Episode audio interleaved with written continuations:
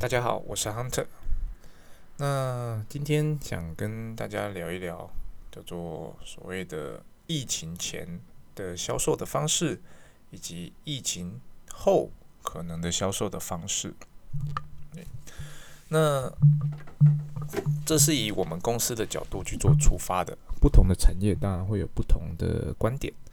那如果您刚好是跟我差不多产业的，那我想我们的经验，我这边的经验可以给您做一个分享。那我们公司是台湾的设备商，那我们有自有的品牌，嗯，出口的国家高达了六十三个国家，那还是六十五忘记了。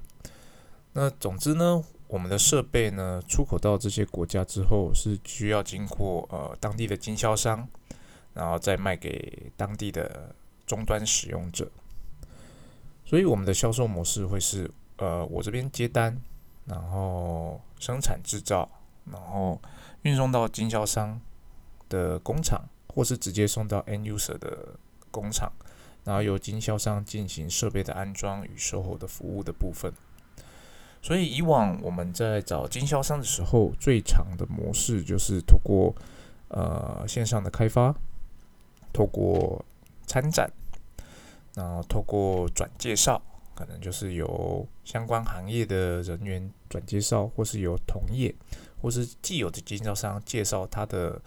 呃，他认识的人，甚至可能是他的朋友来一起加入这个行业。所以主要的模式会是，呃，经销商来源会是从这这几个大方向。那过往呢，我们都是需要去当面去做会谈的，那所以我的工作就会是常常去飞来飞去。那可能今天在美国，可能西岸，然后隔一天到德州，那隔一天到东岸去了。那可能在下个礼拜我又飞到南美洲去，那去跟不同的经销商做开会，可能哥伦比亚、秘鲁啊、智利啊、巴西，然后这样 run 一轮之后。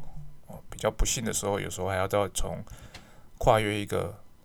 我已经跨越太平洋了，到美洲，再跨越一个大西洋到欧洲去，哦，可能去参加展览啊，看看展览啊，或者是会见当地的某些比较重要的经销商啊，或是一些潜在的客户啊，利用当面会谈的方式来把双方的合作细节给他敲定，也顺便就是利用呃拜访的机会去看看这间公司。到底是不是如同自己所述的那么好？那还是说，诶，他网页虽然说做的很漂亮，啊实际上可能，呃，公司是小猫两三只，哦，但也不是说这种公司就不是我们的合作伙伴了。那他可能很容易做线上的行销，那当然就对我而言，就会在产品别上面有所区别。对，那种重设备的部分，可能就不会让他销售。但是我们还是有一些比较呃基本款的标准设备。呃，在售后服务上是需求比较少的，诶，这种的也蛮适合线上销售的。所以过往的呃模式大概就会是，呃，利用拜访的机会啊，顺便做呃业务的教育训练，甚至可能跟他一起去拜访呃终端的使用者，去阐述说，诶，我们家的设备跟竞争对手的差异性。那他也是从也会从我跟呃。end user 介绍的对话中去学习，说，诶，哦，原来可以用这样的方式去做介绍，所以呃，以往来讲是蛮倚重呃展览啊以及当面拜访的，但是在去年啊，因为爆发了武汉肺炎的关系，所以去年一切的差旅全部都终止，那全部都终止的情况，当然初期会觉得，诶，怎么办？我要去哪边去去开发出新的经销商？要去哪边找订单？那我跟经销商的关系，跟客户的关系有没有可能变疏远？对，但渐渐的就发现到，诶，原来这个肺炎可能没有办法在短时间内解决，所以势必的就要使用不同的工具来呃进行呃经销商的开发，甚至与经销商的联系。于是乎。呃，终于有机会哦，公司可以好好的去审视说，诶，投入所谓的直接销售 B to C 的可行性。以及呃投入 B to B 的资源的可行性。那也就是在去年的一年时间，那也花了一点时间去做呃成效的，不能说成效，就是可行性的评估了。对，那嗯，经过评估之后，我们发现以我们的设备来讲啊，百分之八十是做 B to C 是不可行的。呃，不可行的原因就是因为设备太仰赖需要呃设备安装的这一块的服务，以及设备安装后的售后服务这一块。因为设备它可能会出现一些小问题，那这些小问题其实是大部分没有办法利用呃远端协助的方式排除的，还是需要有人到现场去啊去做检测的方式。对，所以大部分的设备我们评估 B to C 是不可行的，但是我们有一小部分的小设备 B to C 是 OK 的，哦所以我们评估了，哎，既然觉得这些设备可以，所以我们又加码评估了。哦，既然 B to C 可行，那我们有哪些平台可以使用？因为我们主打的是国际销售，所以要看的就是国际的平台，首屈一指就是阿玛总，那或者是 eBay。那针对不同市场，也有不同的区域性的呃线上销售网站。比方说日本的话，就是日本雅虎是最强的。那评估之后发现，哎，确实可行，对。但是呢，呃，因为他们的销售模式跟我们既有的呃销售模式差异太大了，那管理单位那边觉得要。如果要完全依照像比方说亚马逊的游戏规则去玩的话，呃，对我们来讲可能不是非常的有利，所以在那一块就是评估完之后觉得可行，但最后喊停了。那 B to C 不可行，那还有什么呢？那当然就是 B to B 了。其实，在去年好几年之前就有评估过 B to B，就是呃，在亚洲区比较盛行的阿里巴巴。那阿里巴巴的部分呢？我们在评估的时候，呃，去听了他的讲座，去研究他的界面，看看他的后台。当下我觉得这个界面是可以用的，对。但这个界面可以用，并不是说我完全 buy in 阿里巴巴的那种营呃营销模式。我认为阿里巴巴的界面，我可以用的地方在于它的后台的数据库。它的数据库可以很完整的分析到说，诶。客人到底是从哪里利用什么样的关键字连接到我这个网站？那我要的是这些大数据的资料库，我要用这些资料库来优化我其他的呃网站以及我网站上的用词。所以当时有做这样的评估。那因为几年前其实时机不对了，那那个时候就是其实既有的销售模式并没有太大的被影响到。那阿里巴巴当时的业务又，呃，我只能说就是一时的贪念，他把整个 package 包的太大包了，因此公司决议最后的决议也是啊暂缓执行。那这一切因为武汉肺炎有了改变。在去年的时候，OK，呃，我算一算，嗯，我的差旅费一整年省下了不少。那这些差旅费的本来是固定支出嘛，那我想说，既然我没办法出国。那我把这些费用投入到不同的地方去好了，因此就开始使用了不同的线上销售的工具。那因为我们公司的目标市场主要在欧美、那中东，甚至我们现在想要开发的是印度跟非洲的市场，所以在工具的选择上，诶，我比较注重的反而是呃语言的多样性。那界面来讲，当然也很重要，但是呃。评估来讲，我认为你语言是比较重要的，因为其实各国的人在搜寻产品的时候啊，嗯，不能期待他一定会用英文作为第一搜寻的语言。那就像我们在台湾用 Google，我们在找日常生活或自己所需的东西的时候，大部分人还是用国语的部分去做搜寻。所以，如果我们的呃网站或者是我们的这些 B to B 的网站只用呃，英文去做建制的话，其实很会漏掉非常非常多的潜在的流量。因此，当时我就评估说，嗯，好，那既然要做，我们就把几个大的把它拉进来，一起做评估。我当下评估了呃欧洲比较有名的几个 EuroPage，那 The Industry，然后嗯还有一个，因为我还有一个名字忘记了，对，总共三个在评估，然后以及印度的两个 Trade India 跟 India Trade，那以及当然台湾呃最多人使用的就是台湾经贸网啦。同步还有日本跟韩国的一些线上 B to B 的销售平台做一次做评估。那评估完之后发现，诶，界面最好用的，应该说最做的最好的，其实呃，我个人觉得 The Ray Industry 做的不错。那就是界面很简洁，呃，使用上也很直觉。但是它很可惜的就是它的呃营运模式跟一般的 B to B 网站稍微不一样。它是比较偏向有代抄的方式执行。那另外一个比较可惜的地方就是它的语言语系里面没有我最想要的阿语系，所以说那一块就是变成很觉得它的界面很不错，但是又觉得你投入之后会不会没有效果？因此呃犹豫了一下子，但最后啊评估完就是觉得。哎，反正这些差旅费省着也是省着，就好。所有的界面全部开通啊！当然，所有界面全部开通之后，就不是说它马上就可以吸引到一堆的流量了。那 B to B 的网站在使用上的时候，你必须要设定好呃很好的关键字，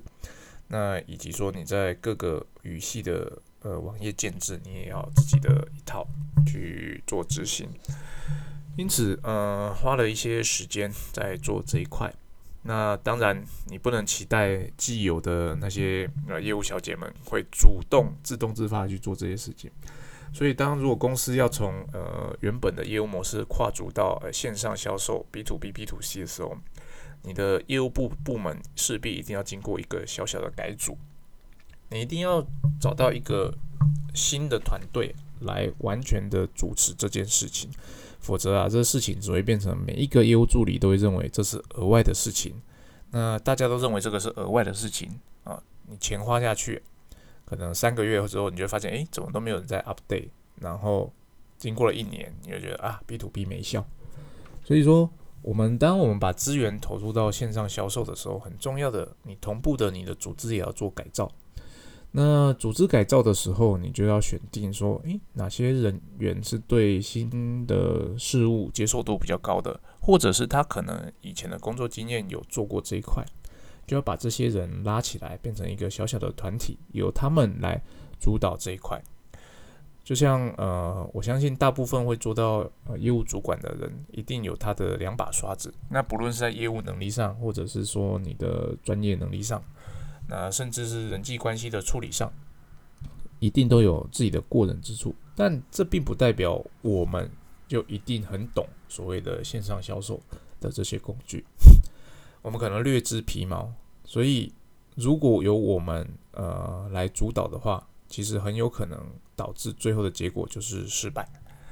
那我不是说每一个人都会失败了，只是说术业有专攻，所以。与其由我们来主导这件事情，让整个我们要做的事情变得四不像，不如组织一个比较呃专业的团队，由他们去主导这件事情，我们只要在背后给予呃跨部门的协助就好了。那这是我们在武汉疫情这段期间有做的一些改变。当然了，呃，因为我们没办法碰到客户嘛，所以我们。还是要跟我们的经销商维系感情，我还是要用各种工具去开发新的客户，所以呃，以往就一直有在使用的通讯软体就变得使用的更频繁。对，那时不时的可能就视讯一下，呃，关心一下近况啊，看看当地的疫情状况啊，以及经济的状况如何啊。那同步也会导入一些新的呃线上的管理工具，那。也使用了呃视讯，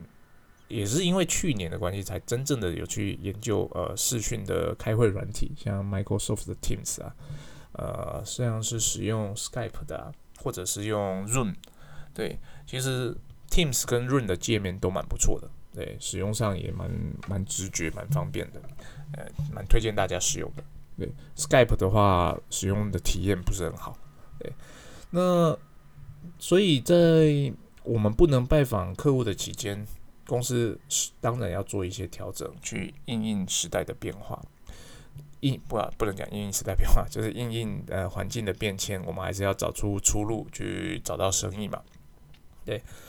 那也要老实说了，那根据我的观察，因为我全球各地都有朋友，那经销商们，根据我的观察，台湾虽然在武汉肺炎的防疫上做得不错，那也因为做的不错，所以我们大部分的企业在呃在做企业转型这一块反而慢了啊，反而慢了。我虽然说有意识到说我们一定要加快脚步，但就我的感觉，相对于呃那些受疫情影响比较大的国家，我们公司的脚步还是稍微慢了一点。那连我都觉得我们公司脚步都慢了一点，我相信绝大部分台湾传统产业公司的脚步一定更慢。最怕的就是说一直在等，想要等待疫情过去。呃，幻想着疫情过去，一切就会恢复常态的这些公司啊，我觉得这些公司是最危险的。那并不是说我们公司呃做的多好，只是说有意识到这件事情有动，总比没有动好。对，那等疫情过后之后，这些就是是我们呃超越其他人的能量。所以说，在呃外在环境艰困的时候啊，其实如果公司能够呃，有一些提前的布局、提前的动作，这些提前的布局动作啊，就是让我们可以在疫情或者是外在环境的呃现况改变之后，哦，可以很快的超越对手，或者甚至是诶，我们可以很快的与较厉害的竞争对手把它拉近彼此间的差距，就是要利用这段艰苦的时间，用策略上的方式，用呃脚步调整的方式。甚至是组织改造的方式，让你的企业、让你的团队有更有活力、更有冲劲，然后不会因为外在的环境，呃呃丧失斗志，或者是说，呃就是一直在等待，对，一直在等待。以上就是我大概分享的。那总结一下，就是过往的销售模式啊，就是面对面拜访的这一块，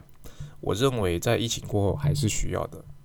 那台湾。人一直很讲说见面三分情，老实说，我个人感觉也是这样，就是不不只是台湾人啦，即便是外国人，只要你有跟他真的去拜访他碰个面，你就会发现，诶，后面的事情谈起来好像真的有比较顺利一点，好像真的有比较顺利，至少你打电话给他，他不会拒接了，因为已经认识你这个人了，对。所以说，即便呃疫情改变了我们的销售模式，我们未来可能会更仰赖所谓的线上销售，可能会更仰赖所谓的通讯软体去做线上的开会。但我认为，以我的角度来看，呃，出国拜访应该还是必要走的一一段程序，以及展览这一块，展览可以检讨，但展览在某些指标性的展览，我认为还是需要去。呃，参加的，尤其是设备类的厂商，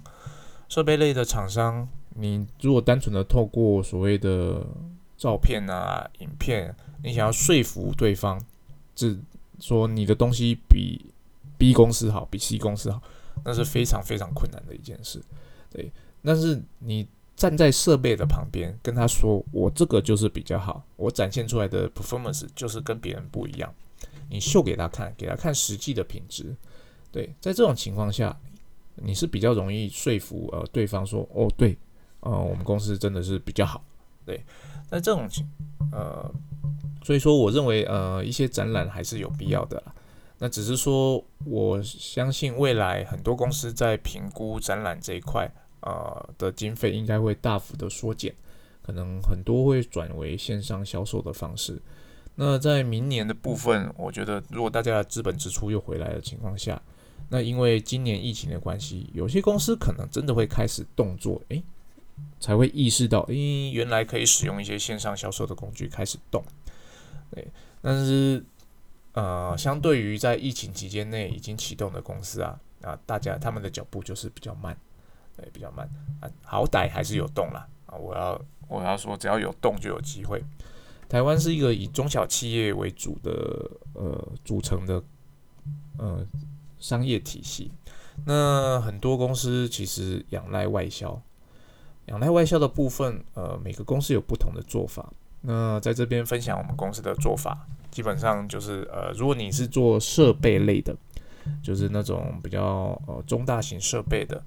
那我觉得我这边的经验可以就是给您分享，就是我认为啊，未来拜访客户还是有需要的，开发经销商面对面面谈还是有必要的，但是呢，利用线上的工具来扩大自己的被发现率。啊，我觉得这个是呃疫情期间呃也有必要去做的，那也会是我们未来可能因为疫情期间做的这件事而得到更多的收获。诶，以上就是今天突然有感而发想跟大家分享的。那如果你有觉得呃哪些地方讲的不错，或者是哪些地方你想要更深入的去了解的，也欢迎呃有机会留言给我。那我们在可能在私下再。交流，或者是说，诶，找一个机会啊，跟你分享说，诶，我的看法可能是什么？好，谢谢大家。